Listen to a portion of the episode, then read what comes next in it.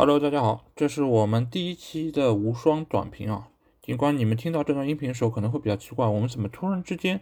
会有这样的一个所谓叫短评的一个短节目？因为本来今天我应该会发我们最新的一期节目，但是没有想到因为欧超联赛这个突发的事件，使得我临时改变了本周一上线的新的长节目，所以你们也没有办法能够知道。我在未来会有推出这样的一个新的节目形式。那我在这边先给大家简单简单介绍一下为什么我们会有这个形式。因为之前我们的节目很多群友都跟我们说，好像我们缺乏时效性，以及我们好像聊的内容都相对比较的陈旧，所以他们希望可以我们能引入更多的一些有时效性的内容。那我就想。是不是学一学詹俊老师，然后做一些这种比较短的节目，可能五分钟、十分钟，大致来讲一讲，可能这几天或者就是当天发生的一些突发的情况。因为我确实也没有太多时间可以来剪出一期比较长的节目，或者说我也没有办法能够邀请到小吉跟我一起来做这个内容，所以我相当于是把以前的呃观众留言环节中间比较有时效性的内容挑出来。然后发表一些我个人的观点和做出一些评价，因为今天其实已经说了非常多关于呃欧洲超级联赛的内容，然后所以我这次今天第一期节目想要说的是穆里尼奥的情况，因为就在刚才我们看到了呃很多的新闻媒体上面都已经报道了，就是穆里尼奥被热刺解职，其实就是在今天四月十九号的下午，呃穆里尼奥啊穆里尼奥其实也是一个非常。有争议性的一个人物啊，因为我们也很了解他，就是他从一九年的十一月份接替了波切蒂诺来到热刺，然后带领这个伦敦的一个大球会，而且我们之前也在亚马逊的这个纪录片里面看到了他带队的一些幕后的一些内容，包括他执教的一些理念和很多球员的一个相处，其实我们都能够看到。呃，穆里尼奥来到热刺之后呢，他目前的年薪是一千五百万。本来他的合同是要到二三年的六月份才到期，但是由于战绩不佳等等的原因吧，当然我也看到有很多的那个媒体上有说到他是因为什么不同意热刺参与欧超联赛啊，那这个其实我觉得倒是非常勇敢的一个说法，或者说有一点悲壮的一些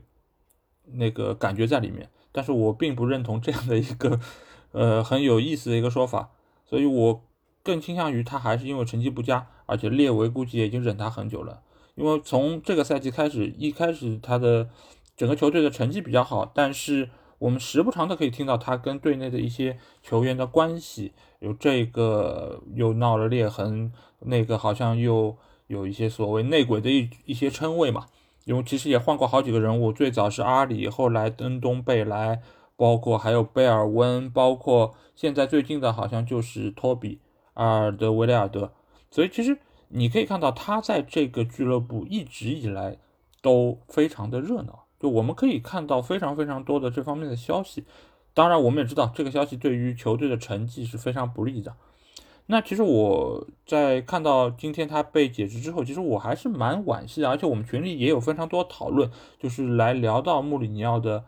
过往的种种，这个过往可能还不只是在热刺的这几年。是过往可能十几年甚至二十年，他的一些战绩，所以我这边想简单先聊一下他的情况，还有就是我对这件事情的看法。首先就是我觉得他是现役的教练里面，我个人觉得是可以排到前五名的一个最好的教练。当然，如果他的执教经历只是截止于他的可能到二零一零年之前，那我觉得他可以说是当今世界上最好的。可能前两位，我觉得真的是可以封神了。如果他当时就选择退役，就不再执教的话，但是之后的情况我们也可以看到，每到一个俱乐部，他的执教理念，包括他和球员的关系，还有他的战绩，都是每况愈下。本来说末二年是他出成绩的一个时候，但是在今年你可以看到，第二年他就被解职了，也可以看到他每一个执教的经历越来越短，而他之后的一个。执教的前景也变得愈发的暗淡。那首先，我觉得他这个赛季之所以会高开低走，以至于到现在来说，好像是整个英超联盟里面被逆转丢分最多的教练。那我觉得这个情况，其实我之前在我们长节目也有说到过，一个最主要的原因就是这个赛季热刺的开赛的时间太早了，就他是整个英超球队里面最早开赛的，而且他打的比赛也是最多的，再加上他对于球员的这么一个压榨式的一个执教方式，也使得球员不管在身体上还是在心理上都相当的疲劳。尽管在这个赛季我们可以看到，好像哈利凯恩。他的伤病情况比以往要好一点，好像队内的其他的伤病也并不如前几年啊。每当到可能二三月份，整个队伍里面伤病就非常严重，尤其像纪录片里面有有提到，就是有很多的球员这个伤完那个伤，因为去年孙兴民也在不断的受伤，但今年热刺从整个阵容的完整程度上来说，好像要比去年还好一点，但是球队就是好像打不起精神。整整个球队的一个战术的一个战役也变得非常的不足吧？我觉得在这个层面上，穆里尼奥好像已经对于整个球队的一个管控是出现了一些失控的情况，所以也使得他现在在每一个俱乐部，不管是之前在曼联，或者再早在切尔西，还是现在所在的这个热刺，我觉得他现在在整个执教的方式上，确实已经严重跟不上这个时代了。但是我们如果放眼他的整个执教理念，最早从波尔图出道，然后之后另外一个高峰来到是国米，然后在国米之前，他其实也是在切尔西取得了非常优异的一个成绩，包括后来又去到了皇马。我觉得整个来说，穆里尼奥的一个执教的经历，包括他取得的成绩，可以说是无比的辉煌。我们可以说他现在这个不对那个不对，但如果你能够打开他的执教的履历，看一眼他获得这些奖杯和他取得这些成就，我可以说他仍然是现在这个世界足坛最好的教练之一。当然，你如果只是聚焦于他这两年的一个拉垮的表现，那确实我觉得可以诟病的点太多。但是我觉得在这个时刻去诟病他这些东西，我觉得不是太厚道。而且我相信，呃，隔壁台的领导长他有更多的内容来呈现给我们，他已经讲得非常的详细了。那具体原因我也不在这边，呃，有过多的一个重复。那另外的话，我觉得不得不提一句，就是未来穆里尼奥可能的一个去向，因为我这边其实呃也不太清楚他未来还会有哪些豪门给他发出橄榄枝，邀请他再去执教。但是目前来看，鉴于穆里尼奥的工资非常的高，一般的豪门球队能够请得起他的其实非常非常的少，而且那些。可能情况并不那么好的一些所谓豪门球队，我觉得是没有可能能够请他再去执教的。所以我纵观了一下现在的欧洲足坛，包括最近那个欧超联赛的这些所谓队伍，我看了一下，好像应该已经很少有俱乐部球队，嗯，又能请得起他，然后又能认可他的实力，我觉得已经非常非常少。所以我个人的一个猜测是，他未来相当有可能会去国家队执教。而国家队里面最有可能的，那我觉得无疑就是葡萄牙国家队，因为这个本来也是他的母队，而且他在那边有非常多的老熟人，语言也相通，而且在国家队的话，他相对来说这一套就是激发球员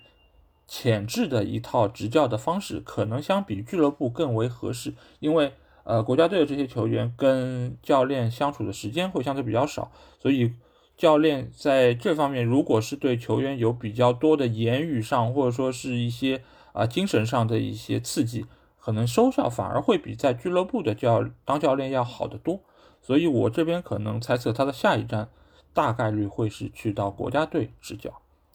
好，那这次的无双短评就到这里。呃，希望下一期我也不知道下一期什么时候会有啊，主要其实还要看。最近有哪一些热门的消息，或者说我是不是能够有比较充裕的时间来做这些？因为我们这个无双短评要的就是短评快，对不对？所以我基本上也不会对这个短评有太多的一个呃处理，或者说是一个剪辑。我基本上录完我就发出来，好吧？期待大家可以继续支持我们节目，也期待大家可以继续支持我们在未来的。更长的一段时间的一些新的动作哦。对了，顺便说一下，希望大家可以关注我们新开的微博啊，在微博上面搜索“足球无双”节目就可以找到我们，期待你们的关注。好，那今天这期节目就到这里。那这个节目我只会在音频的平台上发布，而不会在呃就是公号上发布，所以大家可以去各个音频平台上关注我们的无双短评。谢谢大家。